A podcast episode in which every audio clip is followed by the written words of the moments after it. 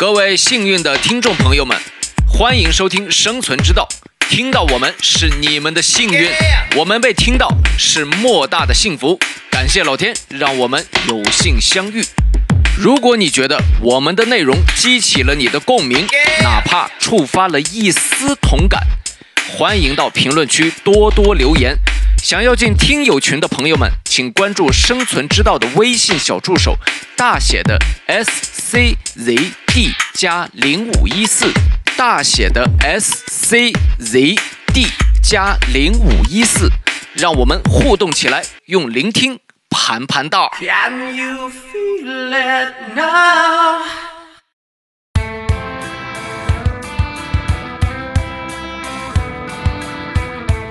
就是会非常热闹，它不是过年，但胜是过年。啊，大人这忙忙叨叨的，然后热气腾腾的啊，尤其如果再赶上下雪的话，那种感觉真的太好了。太美好了。然后跟同学，因为那个雪太滑了，路上我们骑自行车都不敢骑，就推着车走回家，嗯，就聊了一路这场球，哦，这太爽了，这那个感觉种兴奋感的延续，太兴奋了。冬日里的美好。嗯，OK，可以开始了。Hello，大家好，哎，不行，你这个这这稍微的听。Hello，大家好，欢迎收听《生存之道》。哎，大家听到了，我是 Rock 我是 Jeff。啊。被叫姐夫的 Jeff 呢，他这个并不是无精打采，他是这个比较慢热啊。嗯、说到这个冷冷跟热呢，是我们你看，转眼间这个录制播客啊，已经从夏夏天录到录到了冬天。哎呀，这个嗯每天是我们录播课这个房间，从开冷空调现在已经开到了暖空调，所以今天呢，我们聊的话题呢，就是跟季节有关，跟冬天。我以为是跟空调有关的。哎，对对对，我离开家乡是是挺久的时间了嘛，快十十五年了吧。然后就是每年，其实日常都没有说想家的时候，因为东北吧那边儿空气质量不好，整体的咱不是咱们还没说那个这期话题，你不刚说完吗？我说是聊聊跟冬天有关，但是没聊家乡的东西。我就慢慢引申。好嘞，然后，然后我们那边其实空气质量也不好嗯啊，然后整体的环境又差。然后你说一来到上海这种国际化大都市，哎呀，所以其实整体的感觉对就没有想家的时候。但是每年一到冬天，就听天气预报，或者是看到这种公众号天气新闻啥的，就说这个强冷空气嗯啊，北方即将迎来新一轮降雪。嗯，就这个时候就就特别想家，就真的，哎这是我唯一就是会让我突然间很想家的。雪花是你的乡愁。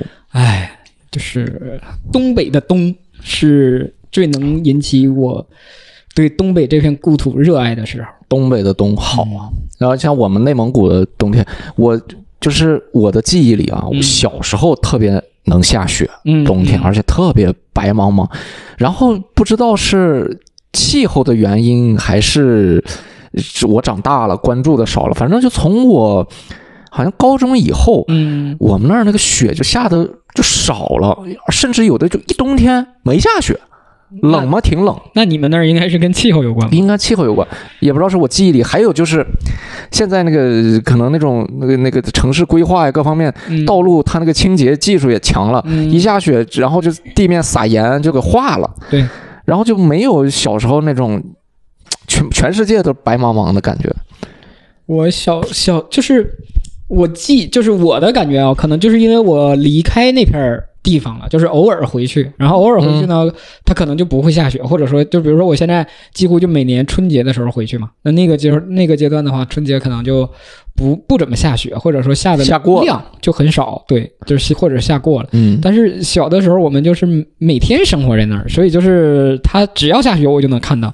嗯然后我记得我小时候那边，我们真的就是会下那种鹅毛大雪，就是那个雪啊，那个雪花就跟鹅毛，真的就跟鹅毛慢慢一样。飘下来。对，那个雪很大，但不急，嗯然后就一片一片往下落那种感觉的。嗯然后我倒还好，我们东北那边，在我上高中那年，差不多是零六零七年吧，嗯。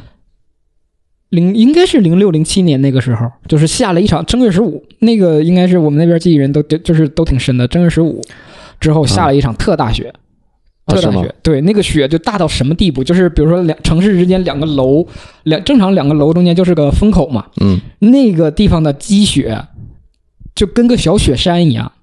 就是比如说我，就这是这是一号楼，那得这是多高啊？二号楼，一号楼、二号楼中间就会积雪积得很高。然后我住三号楼，我要出这个大门的话，我就得隔这个一号楼、二号楼中间走过去嘛。嗯，我得搁这边爬过来，就爬上那个雪山，然后再翻下来，是，就是差不多得三米多高那个雪，哎呦，对对，特别高，就是。整个当时我记得，就我们那儿，我其他城市我不知道，就我们那个小城市，差不多，嗯，交通差不多瘫痪了两天吧，嗯就是因为太雪太厚，那雪雪太大了，对，就太厚，就是根本清不完嗯啊。然后就主干道两天之内把主干道给清出来了，那种小路啊什么的还得慢慢去弄。然后我们那会儿是记忆最深，主要就还是因为是正好要返校，嗯，然后要返校，我们就是正准备往往学校走呢，这个车不通，零六零，现在就是高中，高中嘛，高中上高一高二的时候，嗯然后那个车不通。嗯就是因为主干道都封了，出就是全是雪，没人扫，那清理不过来。然后车没通，车没通，当时就是去，我也没回家，我就去亲戚家借宿了一宿，借宿了一宿。第二天就说那个路通了嗯啊啊。然后呢，当时也手机没有那么，就是我们那会儿上学还没有手机，嗯啊，然后也没有说往家里打电话啥的，然后也没问老师啥的，就说车通了，我坐车就去了。到学校一共去了三个人还是四个人，啊就我们几个同学，那寝室都没开，寝室门都没开，老师都没来。啊，啊，因为有的老师可能是某个村儿啊，或者是什么样的，他就不一定都在市里住，所以当时那个老师也没来返校。然后当天晚上，这就等于是下雪过了三天了嘛。当天晚上我们去网吧包的宿，然后第三天回来，老师陆续的也没有全来，就陆续有几个老师过来了。然后当时就说我们几个，哎呀，也不知道夸你们积极还是夸你们傻，啊，都下雪下成这样了，还还返校，你说你来这儿，很明显学校不会有人的呀。我们说 那我那这们不知道这纪律，遵守纪律，啊，就听话嘛，就是想着这通车了就第一时间过来是的啊，所以那个是我对下雪印象最深的一次。啊，下雪确实是确实是有意思，但是确实你们那儿的雪也要比我们那儿厚很多嗯啊。反正我记得我以就我之前刷那个抖音刷出来就是东北，呃，有次下的雪那个嗯下过雪之后那个画面。就是所有的那种小房子屋顶，嗯。它正好是下过雪，然后那个风啊吹过了，吹过它就把雪那种棱角啊给吹圆了，对。整个画面就像那个漫画一样，就像那种对对，就像动画片动画片那种，而且是特别可爱那种动画片。然后小房子里面冒着热气，哎呦，确实是美。然后前两天又刷出来，就是那个黑龙江不是冬天刮大风嘛，嗯是冰天雪地。然后看那个，就是有一个视频，不是那些那大学生那个从那个教学楼走出来，走到宿舍，说是都不用靠自己走，就嗯主要得调，主要是调整方向啊调整自己的方向，靠风就吹过去了，是地地面滑，全是冰。还滑。滑呲溜儿啊哎，这是东北小孩必备的一个技能。这前两天晚上网上就比较火的一个视频，就是说东北人在冰上行走能力多强嘛。嗯就是那个人就说他那个门口那儿就有，就是也不是说全是冰，就是内房有一块冰，但是呢，每个人就比如说坐公交都会路过那儿，对，然后大家到那儿呢都会有个趔趄，但是都不会倒，啊，男女老少。都是到那儿都趔趄一下，但是都不会倒啊。啊就是说，大家这个在冰上控制能力，东北人都挺强的。我们在东北在形容冬天就专门有个词“北北风烟雪什么啊。北风尖儿雪”，烟儿烟烟儿雪。北风烟雪啊，啊就是烟。烟烟囱的烟，啊烟雪。对，烟雪，北风烟儿雪，就是烟儿雪，就是烟雪，就是形容那个雪，就是就是像你刚才说的，这个风，北风刮起来，把这个雪卷起来，像烟一样在空中，嗯。因为下过的雪它都是小颗粒状了嘛，嗯。然后卷起来的那种感觉，就形容这个很冷那种感觉的。然后我们下雪，其实小的时候。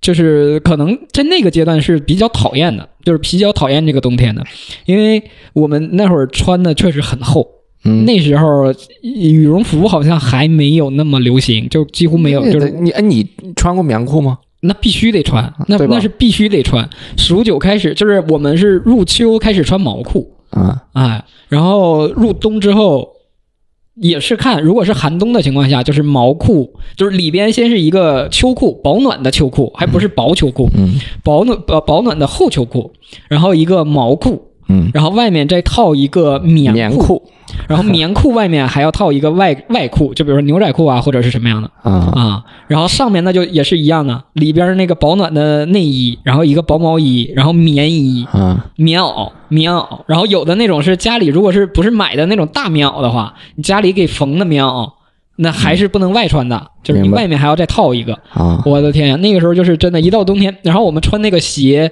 就也都是很厚的那种，是就是类似于我们那种都叫滑底儿雪底儿得很厚呀，对，要不然冻脚底儿厚。那个鞋面里边，因为那个时候那个鞋就是呃羽绒，确实那个时候用的都不多。我可能是呃东北那边当时没有用，可能南方穿羽绒服多一点。我们那边就是棉，就是相信棉的保暖，嗯所以鞋也都是大棉鞋嗯啊。那个赵本山小品大棉鞋二棉裤嘛，嗯，啊都是这种的。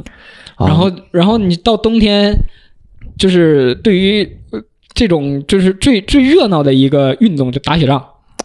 太热闹了。对你这风跑起来，这一身这个限制你啊！你这个就是你想想穿那么厚，腿打弯儿都，是个问题腿打弯啊，胳膊打弯儿也是问题。然后关键是你风跑，你这一一身还要放呃跑，哎一身怕一身汗，嗯然后这个就是又冷又湿，就甚至这个头发都会结冰的那种。对，哇天呀！基本上头发都会就都湿掉。所以那个时候就那个时候讨厌冬天，主要就是就爱玩雪是爱玩雪，但是穿的太厚了，穿太厚啊太烦了。啊，反正我就记得，就是小时候我也穿过棉裤，嗯我也穿过棉，但我也不知道从什么时候开始任性，就是不穿棉裤了几。乎我我印象当中，几乎就是从高中就啊开始爱美爱嘚瑟了，爱美爱嘚瑟啊然后反正小时候那会儿，呃，棉裤里面就像你说的，有毛裤有线裤嘛，嗯然后都是家里织的，对织的那种，不是，反正什么姑姑姨姨就给你织一个这种的。对对对。完了，这这长高嘛，长高每年得加一节，那个发现那个可能你这个毛裤原色是橘色对那个腿然后这个腿裤腿那就五颜六色，一个红色，啊然后还一圈一圈的，一年加一节，一年年加一圈，跟那竹子似的，然后颜色还不一样，就是今年有啥毛线用啥毛哎，线。对对对，嗯就这种的。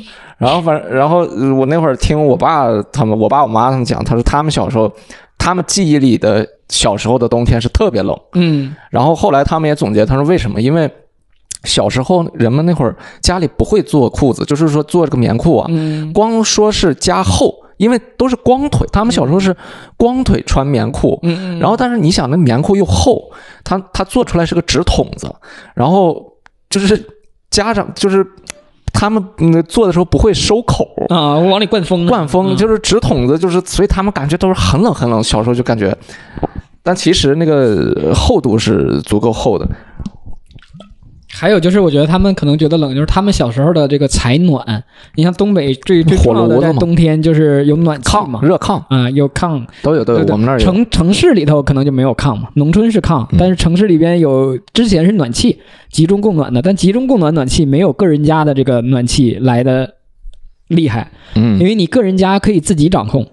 你是说烧烧煤吗？烧煤嘛啊哦，我自己家烧煤就是农村自己家烧煤烧呃烧炉子烧炕的，嗯这个这个暖气冷热我自己掌握，我嫌不够热我就往里添煤。是对，但是你这种集中供暖，就是它是集中时间段的，早晚会热一点儿，但也没有那么热。有的其实那那个时候东北就反应比较大的，就是有一些楼就是你跟物业关系搞得不好，这个物业不给你好好弄，因为这个烧锅炉的它不是长期合同，嗯。他就只有冬天干这活儿。嗯。啊，所以就冬天来干，然后就可能是打一枪换一地方，也不是长期干，所以你跟他搞不好关系，这个就很难啊，取暖就是个问题。但现在还好，现在都改成地热了。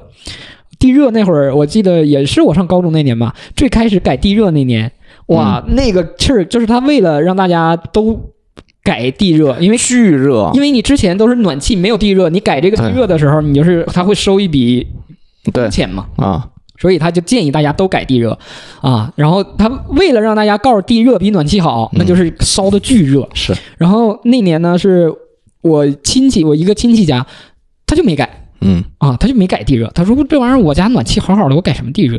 没改地热，没改地热呢，他家冬天巨热。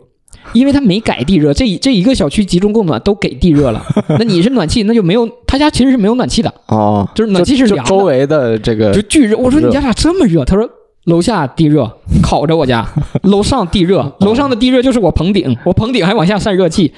啊、嗯。当时哇巨热，然后当时就感觉哇地热这么比暖气好，但是现在也不行了，现在地热也是跟恢复了之前暖气的那种感觉。我们家到现在是暖气，嗯，我们家到现在暖气，然后我但是我们家也是巨热，就是到冬天，是。因为我们家啊隔壁就是供暖厂，嗯，就是可能周边小区都比较烧好的水火力第一个上你家，火力比较猛，都是这种的。我爸每天呃，就是每年冬天，他说那个就是不是自己家有个阀门嘛，嗯他说都开四分之一，都连一半都开不到，就家已经热的不行了，就那个那个那个暖气。我们小时候，我记得，我不知道你们那边有没有。我们那时候小时候上小学的时候，上小学的时候，每天会安排一个人，就是当时我们学校还没有暖气，嗯，学校里是生炉子。那我们有暖气呢。我我上小学的时候，我是我小学的上到三年级，就是改的教学楼，就重新翻新翻建，然后才有的暖气。三年级之前是没有暖气的，嗯就是每年冬天支那个洋炉子，嗯，洋炉子，然后他会安排那个每天一个学生来生炉子，然后换着生。对每天一个人，然后你们都能生着吗？那个火能啊，别嗨，他起生就是刚开始会很简单，尤嗨，尤其我们这种的在东北生活，我感觉就是都会生炉子。就是不是如果不是说从小家里就是住楼房的，就应该都会生炉子。如果他家住过民房的话。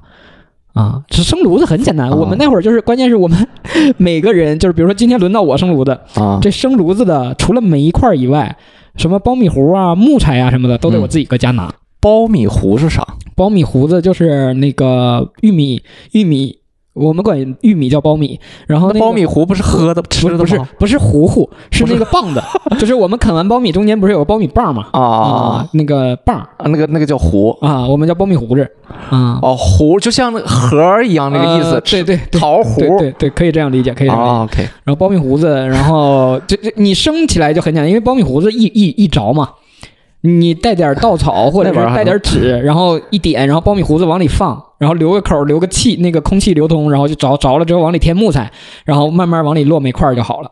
嗯，可以的。原来这个玩意儿还能点着呢，这个苞米糊子。啊。然后呃，我们我姥家是属于住在山区里边的，就东北山区里边，然后就等于不太发达。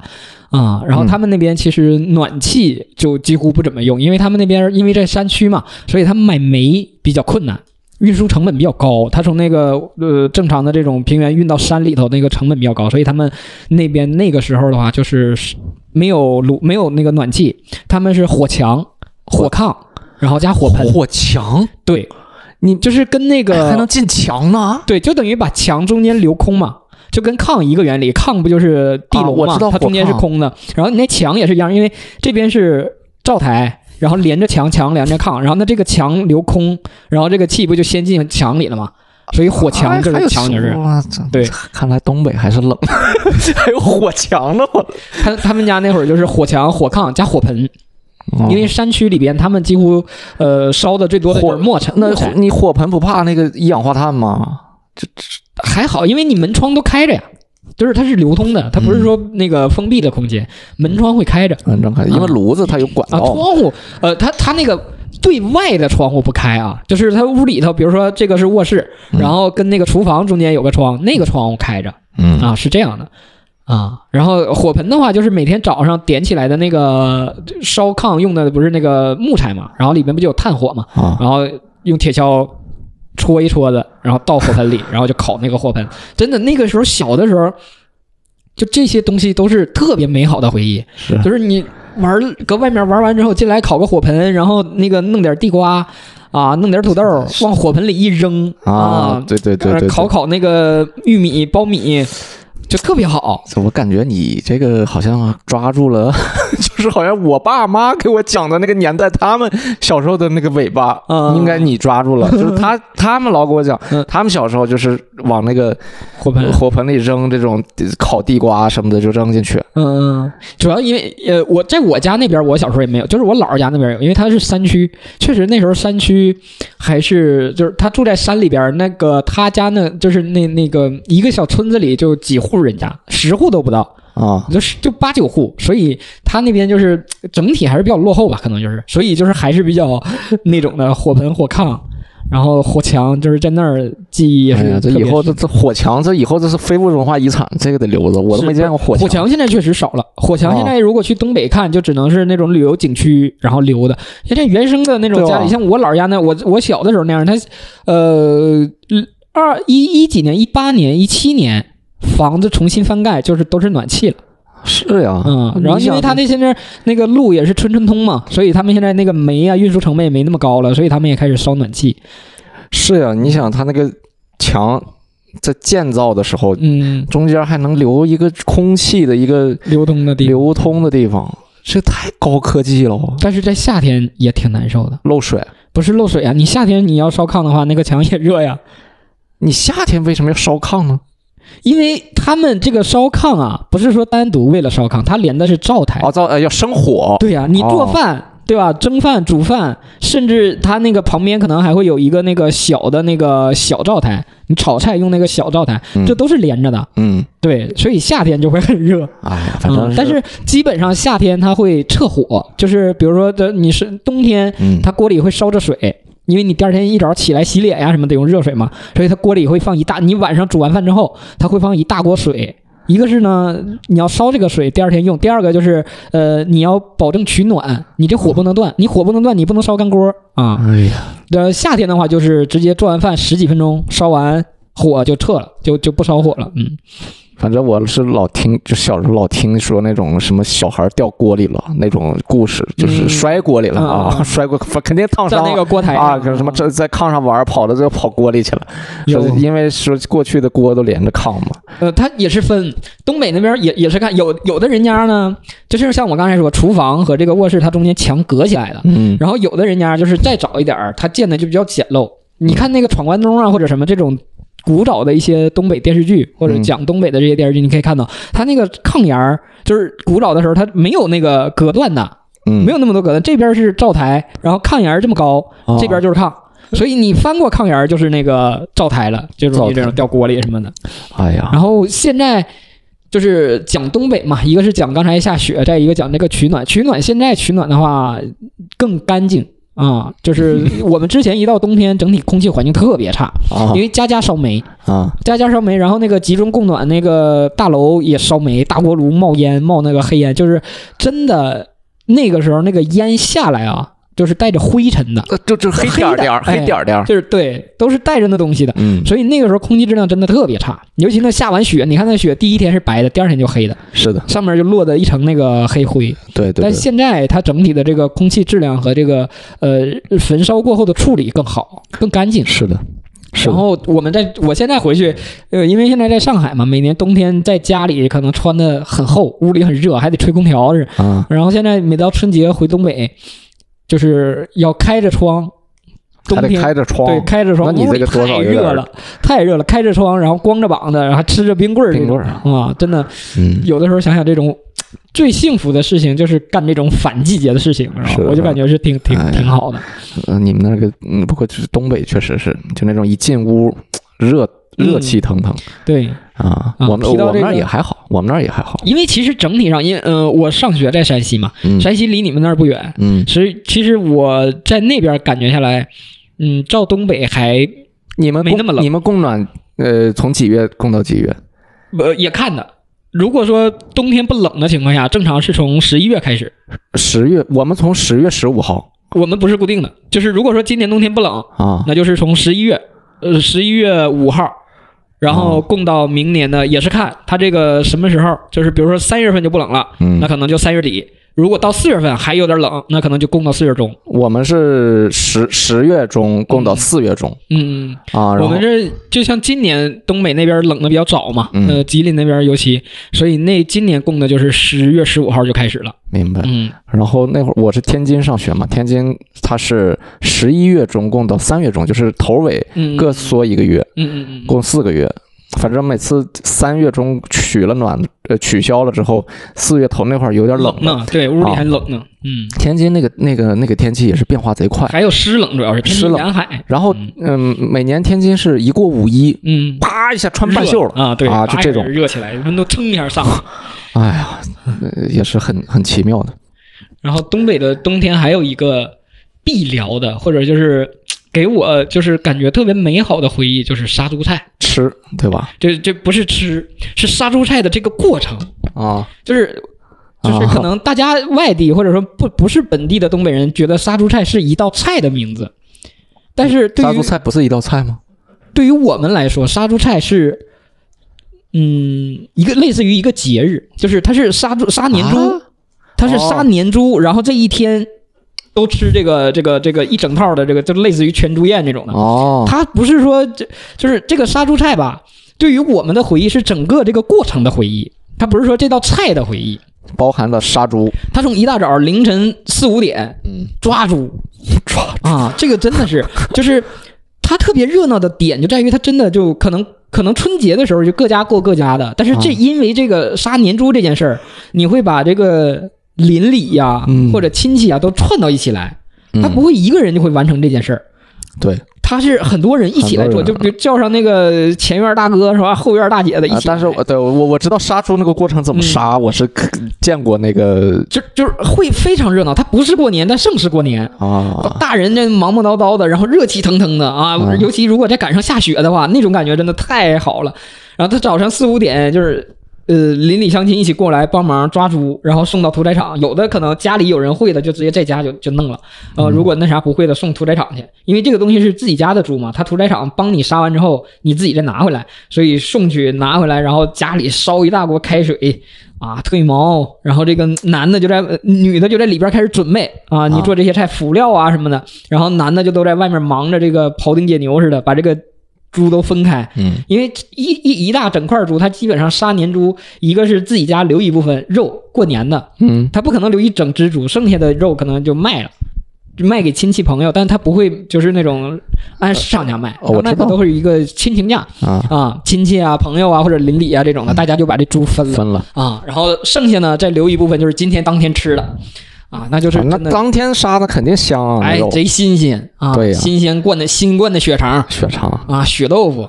啊，血豆腐我们那边也特别流行这个种血肠、那个酸菜那就不用讲了，那是跟猪肉的必搭。川白肉，嗯，这酸菜炖那个五花肉，然后这个肥肠啊、那个下水啊啥的都新鲜。我天呐，这一桌，哎，就这一天你忙下来，因为东北吧，就是大家就是有事儿没事儿，尤其冬天他没有农忙的时候，嗯。有事儿没事儿喝点儿，喝点就这这能忙活一天，从早上凌晨四五点干到那个晚上六七点去，就是为了这个，就是一上午可能在忙杀猪、整整肉什么，嗯。然后中午开始吃，吃这这吃完了，女的没事儿了可能去打麻将，哦。然后男的继续喝啊，那然后这小孩儿就是跟那儿东跑西跑玩儿。那啊这个是过年吗？还是不是过年，他他是在年前，在年前就是嘛，杀年猪就有这么一天？就是对，是整个你们那儿是统一的，还是不是统一的家里就是定好自己家定自己家定时间，哦。但肯定是年前。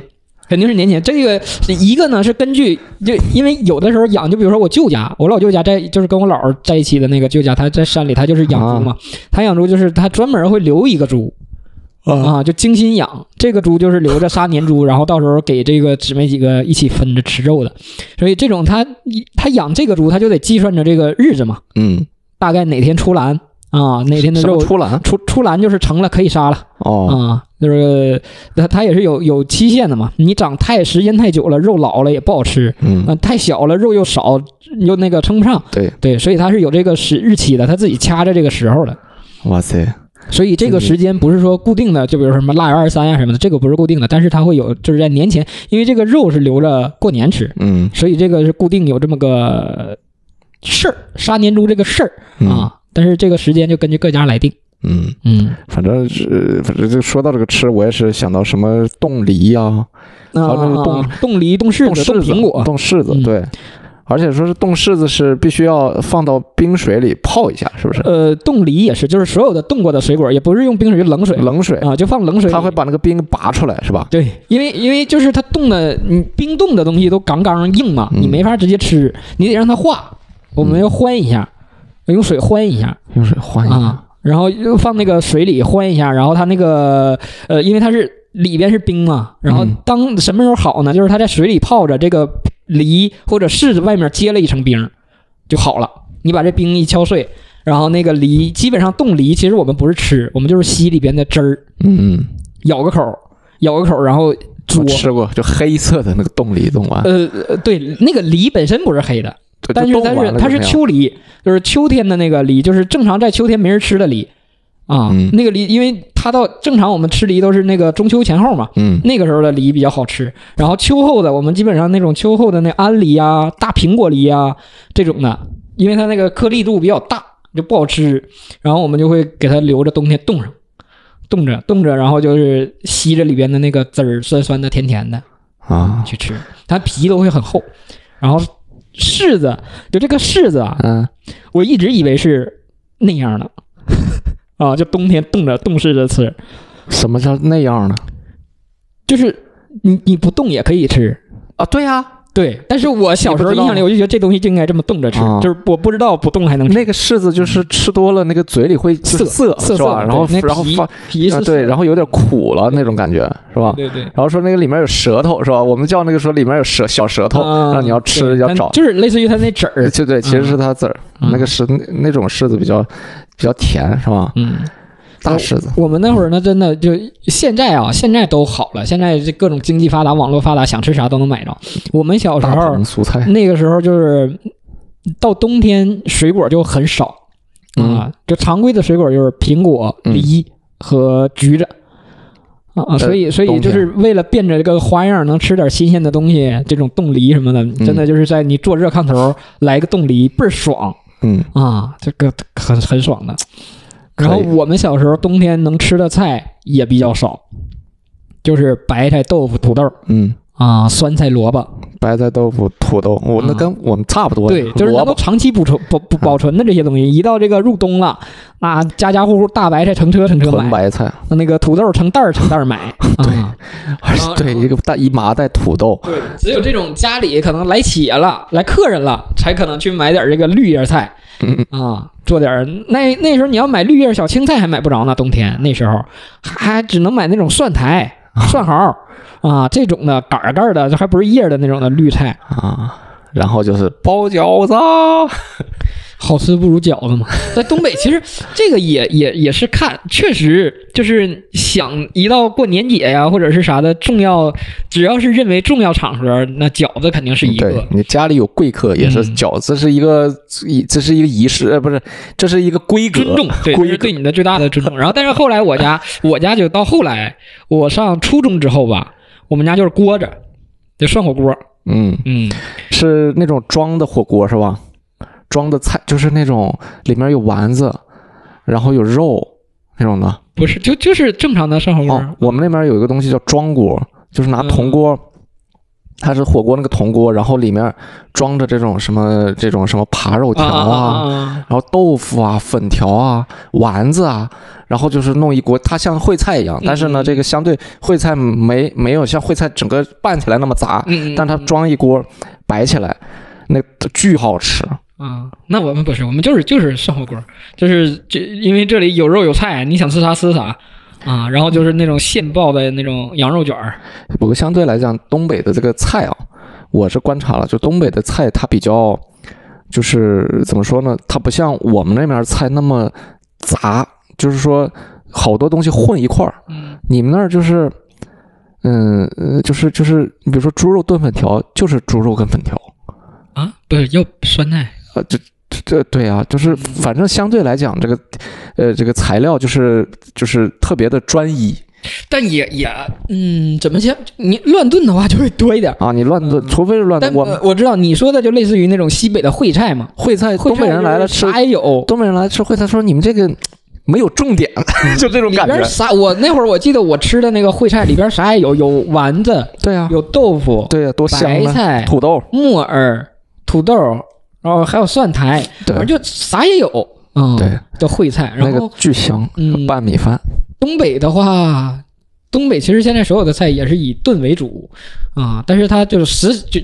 你说单，你说比较专一，但是其实就是食材比较匮乏。那，不，那倒不是，肯定不是什么食材匮乏，它就是做法。然后这个不是，就是就就比如说这个杀猪菜这个东西啊，现在你说有叫杀猪菜的，有叫川白肉的，有叫这个猪肉炖粉条的，反正就叫啥都有。但是猪肉炖这个可能可能咱不是专业的啊，可能厨师那边他会讲这个专业有食材的区别还是啥的，嗯但是在我们那儿就这几个东西都就就是炖酸菜嗯啊，就是主料就是酸菜。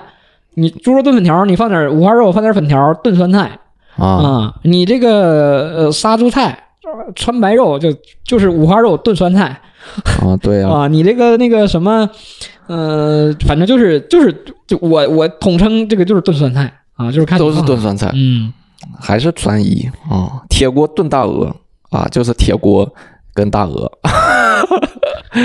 但是那个就是我感觉咱们吃的铁锅炖大鹅，它好像那个大鹅像一个锅底一样，是吧？然后它每次反正你现在搁这边搁这种吃这种现在连饭锁的这种连锁的，它肯定就是以这种铁锅为主，它主打的啊还是这种类似于。呃，锅的概念是吧？涮火锅或者什么，这个铁锅炖啊，它这个东西叫铁锅炖，它不是说专门炖啥，但是它这东西你可以往里附加，你想吃啥加啥。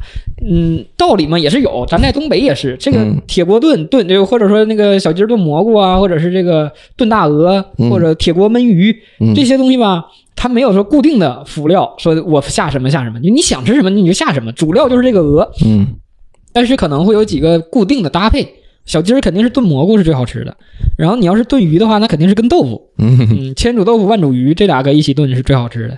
所以这个东西，嗯，也没啥对错吧。但是味道上来讲，你要说现在跟你这种去东北去吃，那是肯定还是不一样的。那肯定啊，你现在你搁这搁这外面这种连锁饭店里，你吃的这种铁锅炖，我只能说是形式嗯啊，它的味道和它的整体的这种感觉，跟你去东北去吃完全不一样。但是去东北呢，你要说现在东北很多城市里头，嗯它也是偏向于这种了，因为现在很多。一个是为了成本嘛，然后再一个是为了干净程度，它很多东西它都是用这个燃气去炖。嗯那，最好吃这玩意儿肯定是柴火炖，柴火。大铁锅柴火炖，那味儿才不一样呢，你说为什么这个东西这么奇妙？它就是一个受热的过程。你说，不一样。你柴火受热，你这个柴火你是木头啊，你有炭火的香啊，你就像电烤和炭烤这个肉串出来味道是不一样的啊，啊，你肯定是炭烤，就是它这个炭火香钻到锅里去了啊！对呀、啊你这个烟气啊。烟气，哎呀，啊我姐夫这个你这个锅你一掀开的时候，哎这个热气有厨师、证烟气都会没没有没有，别想厨师证、营养师证这都有。这姐夫这个很我我是讲究，那年有一年还不是冬天，嗯。国庆节，国庆节回老家，然后去探亲戚，然后亲戚带我去吃了一家铁锅炖，那个就不在市里的，嗯。那个铁锅炖就相当于咋说呢？现在这种呃农家乐，就是它是在远郊。就是专门做这种的，我那种真的那种铁锅一出来炖的，就是他家就是纯烧柴火的。嗯。那种大铁锅，搁中间一支，然后你围着这铁锅一桌一桌的，然后这个你这他加火力就是靠往里添柴火，嗯，那炖出来的真的是好吃。铁锅炖。对，铁锅炖。哎呀，我们那儿吃啥？我们那儿冬天好像内蒙，你这传统这咱不说它还是以猪牛羊这个这三种肉为主。传统的这个对人们对这个草原的理解，那肯定手把羊肉。啊，手把羊，这这都是炖牛排，啊经常出现的。对嗯。我们那儿就是你要说什么炖炖牛肉、炖羊肉，嗯。我们是就是真的一锅肉嗯，炖熟了，啥也不加。就是这这种在东北叫烀，就不叫炖了，烀嗯，哦，烀一锅肉。哎，，贼香，而且是炖羊肉是最香的，嗯炖出来就是用盐，哎，就是调料肯定是放的，嗯就不加其他的菜。嗯嗯嗯，炖羊肉嗯。然后这个炖好的这一锅羊肉呢，你可以做烩菜，嗯。哎，，或者是牛肉，可以就是再它可以再再二次加工，哎，它作为一种食材去做菜。它可以，单吃，也可以再跟别人复合，哎贼香。嗯嗯。明白，所以我们那边经常会有这种什么羊肉羊肉馆，它不是羊肉馆，叫羊架子馆，嗯嗯，就专门啃这个羊骨头的。我知道，就是杀完羊剔完肉，哎。剩下那一个大羊哎架子，老香了像羊蝎子啊什么的这种。啊嗯，羊蝎是羊蝎子，就是羊架子，我知道，我知道，见过，我见过，因为我们东北那边，呃，就是羊的肋骨。现在其实也不是，就是我我小的时候啊，觉得我们东北那边回民挺多的，嗯。所以那种羊肉馆、羊汤馆嗯。特别多。但是后来长大了出来看，回民哪儿都挺多的，都挺嗯多的。但是我们小时候就是那种，呃，羊汤馆儿，它就是那种的，就是羊，它就是门口就就是就是门口放几只小小羊啊，然后来人了就就就是在那个外面，就是在他家饭店外面当场杀，嗯就是告诉你这东西新鲜嘛。嗯然后那个杀完之后，羊肉卖，然后吃，然后那个羊架子就挂那儿，然后就等是。一般这种的都是提前预定的羊架子，啊一整个羊架子搁那儿挂着，我我们那儿看着就是我们那儿就是一就是羊这种羊架子馆儿啊，其实就是羊的肋骨以及羊的这个脊脊脊呃脊椎，脊椎就是蝎子嘛，蝎子，嗯，对，然后再加上腿骨，而且它也是，火锅嗯火锅型的，就是是先煮嗯，先煮吃肉羊。架子烀一锅汤，然后你啃这骨头，然后你往里头下吃吃完肉，它又是羊汤的一个一个一个一个锅，对，然后再煮下，煮菜，煮完菜最后再来个面哎，那个面我们叫钢丝面，我们那边嗯就是你说的玉米面，啊，就是玉米面啊，那个一定煮钢丝面是最好吃的。小时候我们那儿，嗯，我记得是没有玉米面条的。那个时候我们弄那个玉玉米没有玉米面，条对，就是在我至少上初中之前吧，没有玉米面条。啊我们那边吃的是酸汤的，就是这个玉米面啊，玉米就是这个东西，它玉米面条机器压出来的嘛。啊那个时候没有机器压，那个时候就是自己家和这个玉米面儿，然后掺少部分白面，因为白面会有粘合的作用嘛。然后带那个一个小的纸套挤酸汤的，就是它的粗细跟小小手指粗细差不多。然后长短的话，差不多能有个十公分左右，然后短一点五公分左右这种的，一条一条的酸汤的那个，酸汤子，对，那个那个玉米面汤煮出来是酸的，就是说这两种面混合以后煮出来是酸的。嗯，对，哦，那跟我们那儿酸汤不一样，我们那边酸汤的概念是油油面，啊啊啊，油面。对，现在我们比如说去那种西贝啊，嗯。吃那种什么酸汤，它是番茄汤，其实是然后调配出来的这个酸味。嗯最原始的那个酸汤油面啊，是就是还是我奶奶那辈儿他们那会儿吃的，因为他说他们年轻时候那时候穷嘛，没有细粮，没有细粮，嗯。然后吃油面那个汤，它是那个等于是油面的蘸料嘛，就是汤料，嗯，从哪儿弄？搁菜缸里，因为菜缸里不是腌白菜嘛，就是酸菜缸里。酸菜缸，那个酸汤，哎，就把那个汤嗯，舀上来，又酸又咸嘛，不是，来拌那个油面。然后他说那就是他记忆里最最好吃的油面，所以他到现在就我我奶奶到现在吃这个油面，她一直会跟我们一定要区别你吃冷汤还是热汤。嗯，他说的冷汤其实就是这个酸汤，是这种就就所谓的凉汤，嗯哎，热汤就是这种羊肉汤。嗯啊，羊肉末煮的这种，这这就就就是卤子，对吧？就卤汤是这种的。这这作为我奶奶，她根本她就是她那种传统的吃法，人家就看不上这个热汤，就是这油面的人家看不上热汤嗯，啊，就是这个冷汤。如果是尊重传统，嗯，嗯主要现在家里也不腌菜了，要腌菜，他说我恨不得我就是舀一个那个舀一碗那种汤，拌点切点黄瓜丝儿，哎呀，他说最好吃的。呃，你提到这儿，我就哎，在我们小时候就是搁酸菜缸里把这个酸菜你你，也吃过酸酸菜缸汤？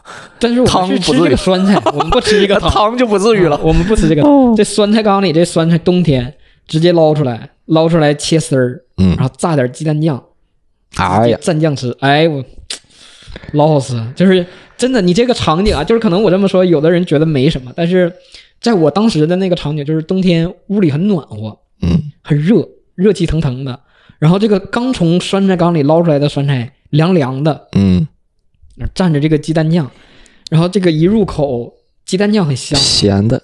咸的香。是？吧？然后这个酸菜是凉的、酸的，哇，就真的一下让你食欲大开那种感觉。嗯，哎呀，美好就是一整个。是的，就是一到下雪，就是还是回到最开始聊，一到下雪我就会想到，就会想家，就是会想到这种跟冬天相关的点点滴滴，小时候经历的这些，可能不是那么，那么那么。那么那么富足的生活，或者说不是那么完美的生活，但但是在美好的生活。对，在当时是特别美好的一个生活。小时候，哎，小时候你们铲过铲过雪吗？那必然呀，哇，那小时候家呀，或者是学校啊、学校，我我主要是学校，那就是扫雪、铲雪，这个就是一个每年的必备的一件事儿。对，那是必然的。雪一下大了每一到一一下完雪，就各个班儿分，就比如说那个校园的主干道，各个班儿分一段然后开始扫，开始扫每个班儿会划分你班负责哪块区域，你负你班负责哪块区域。除了这主干道之外，啊再把那块区域扫了。然后整个校园就是弥漫着那个簸箕哗哗哗哗哗哗一直搓搓地的那个声音，可卖力呢。那会儿铲雪、除冰铲雪，那个时候真的，小时候我们堆雪人，轻轻松松就能堆一个大雪人。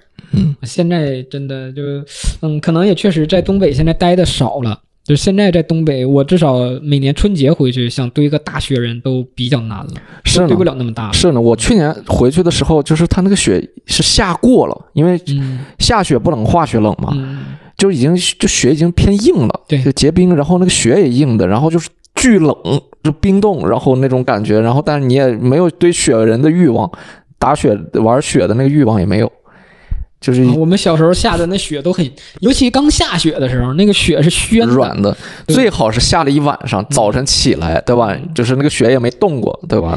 最暄的高三的时候是那会儿呃练体育嘛，就体育生嘛，然后我们正常每周都就是每天都训练，嗯然后遇到下雨下雪，第二天这种其实是没办法训练的，但是我们这个体育队就会热情高涨，拉着老师教练一起去踢足球是啊，因为这雪天踢足球。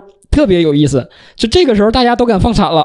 啊！对对对雪地有一个是雪地滑，再一个倒地不疼。了，不疼。有雪，然后这时候大家都没扫呢嘛，没清理呢，所以那个球场上全是雪，大家又哇，那个球又踢不快是，啊，一落地不往前滚就砸个坑，然后大家哦撵撵完之后咔全往那儿铲，大家其实玩雪的意义比这个玩球的意义大得多哦，啊，大家就想办法把老师摁雪里啊什么的，啊，特别好。是的。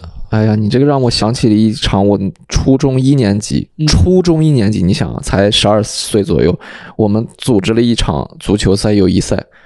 哦，我到现在还记着，嗯，冬天，冬天嗯下着雪踢的球赛，嗯，然后那个时候大家其实上初一嘛，大家还是小朋友，其实，然后那场比赛我们最后点球大战哇，这么激烈，啊，而且是踢的，就是两个班的老师，嗯就是从下午的，就是就那天我们就上了两节课，嗯然后开始踢，我就记得特别印象深，踢到放学最后天都黑了，嗯嗯嗯。然后这个比赛还到踢点球大战没踢完，嗯。然后一直就踢完，然后两个班所有同学都没走，就加油，那个感觉啊，我们最后点球赢了，啊，就感觉那一那一周那是个礼拜五的下午嘛，我就就太美好。太美好了。然后跟同学，因为那个雪太滑了，路上我们骑自行车都不敢骑，就推着车走回家，嗯，就聊了一路这场球，哦，这太爽了，那个感觉种兴奋感的延续，太兴奋了，嗯，特别好。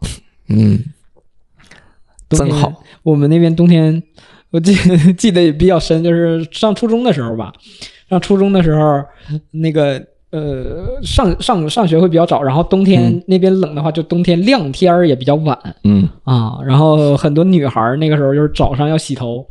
然后洗完头，头还没干呢，她就骑车来上学来了。上学一进教室，那个头发对，这炸起来，然后关键是都冻上了，啊冻了冰，这就是刚刚硬冰棍儿啊，嗯。嗯，特别有意思。是的，反正呃尤其这会儿初中、高中那会儿，冬天又早自习嘛，对，早自习、晚自习，啊，早自习那个时候特别冷，然后我又想起了我呃之前那个那件糗事儿，就是高中的时候，呃大半夜起来差点去学校，嗯，就是因为呃晚上学习的比较晚嘛，到然后都到十一二点，然后那会儿才洗漱的睡，刚写完呃那个写完作业，然后刚睡着，然后大概一点多，一点多我也不知道怎么了，我就突然就是惊醒了。嗯然后我看了下表，然后我感觉好像是要迟到，就那个那个当时的状态就看不到时针，只看到分针，好像是已经要六点了，还是六点半了。嗯我说完了，今天还得加快。其实那会儿才一点半，嗯，就是我才睡了一个多小时。然后但是冬天那个北方的冬天那会儿早晨都是黑黑的嘛，，对，也分不清啊，急匆匆，然后就穿穿起棉袄，然后冲到楼下啊。就要骑自行车就要走，然后我们、呃、小区里有一个车棚子，嗯车棚子，然后人家到晚上车棚是要锁门的。嗯，啊，我说今天我都要迟到了，这个车棚子还要克我一下，不开门，这是故意，这是要今天必迟的一个一个一一个，然后我还敲人家车棚那个门卫那个那个门，嗯，给人敲了半天，结果结果这个发现好像 这个就是整个院里静悄悄的，嗯 好就我一个人，我发现是不是我看错表了？回家一看，哇，这一点半。到你还行，你没起来先叫你父母啊，早餐啊晚了什么，没有没有没有，那小小那会儿我我我不叫父母，就是一个就是去了学校买着吃。啊，哎，对，就说起这个冬天这个早点，嗯我们那儿就是那种早点，就是你上学的时候就主要吃那个我们叫被子嘛，嗯。就烤的被子，其实就是肉夹馍的那个馍，嗯但是呢，肉夹馍的馍是死面嘛，嗯。就是就是未发酵的面，我们那个被子是宣的，呃，对，它等于是发暄软的，的面，嗯。所以烤出来是脆的，嗯。然后里面夹肠嗯。夹蛋，嗯。再放点咸菜，哎呀，巨香。嗯那冬天的回忆，那简直就是。然后我呃那会儿刚开始工作的时候，也是在内蒙，然后就是跟同事早晨去吃那个羊杂汤，吃到嗯十、羊杂碎汤。你想早点嗯吃那个羊杂碎，我们那边叫硬早点，嗯就这这这玩意儿确实已经算是比较硬的一个一个菜了。嗯，我天天吃，我当时我那胆固醇不怕高啊，天天吃。你们这早点，其实嗯，我是什么呢？我是上大学的时候，嗯因为就是离开东北了嘛，嗯，就是我才知道东北的早点是有多硬。东北吃啥我们东北没有早点这一说，就是早饭，啊？哎对早饭、中对对啊，饭晚饭。你哦，那我我知道你要说什么了，嗯因为东北对，你们早晨会炒菜的，对，就是跟午饭和晚饭是一样的，就早上焖一锅饭，然后炒菜就直接开始吃。我是咋呢？我是上大学了，我上大学了之后，呃，去食堂，啊，一早起来去食堂吃饭，我看就都是豆腐脑啊、粥啊、对呀油条啊啊这种。我说这吃不饱，我说没有饭吗？然后他说谁一大早吃饭能吃下去吗？我说那不吃饭吃啥？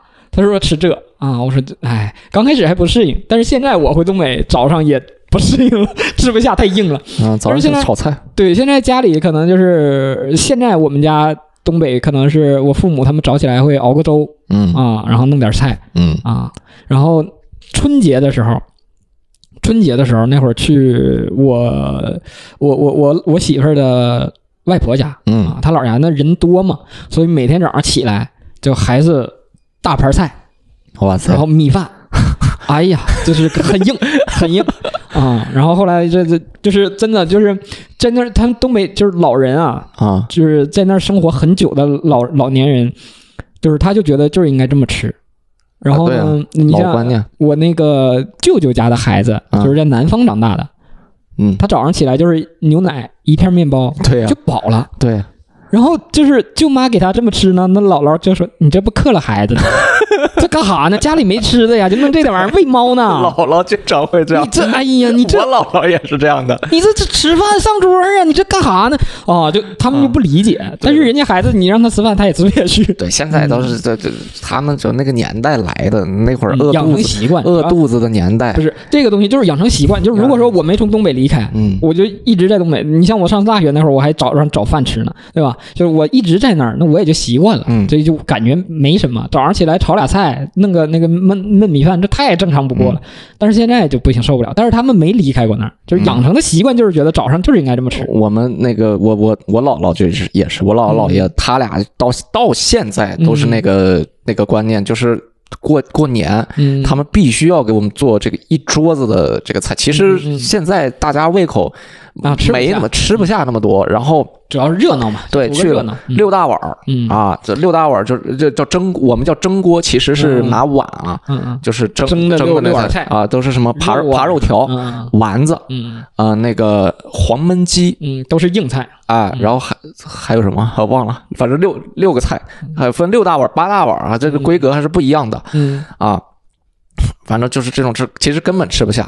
然后关键是每次你比如说十二点开饭，十点半啊，十点半多十一点，这个就我姥姥会拿个拿一盒点心过来了啊，那个你先垫吧垫吧，就会跟就是他怕我饿着，你垫吧垫吧，先吃。但啊是吃完点心就饱了，其不实这个垫吧也吃不进去，那那会儿也吃不进去，所以就是还是这个观念。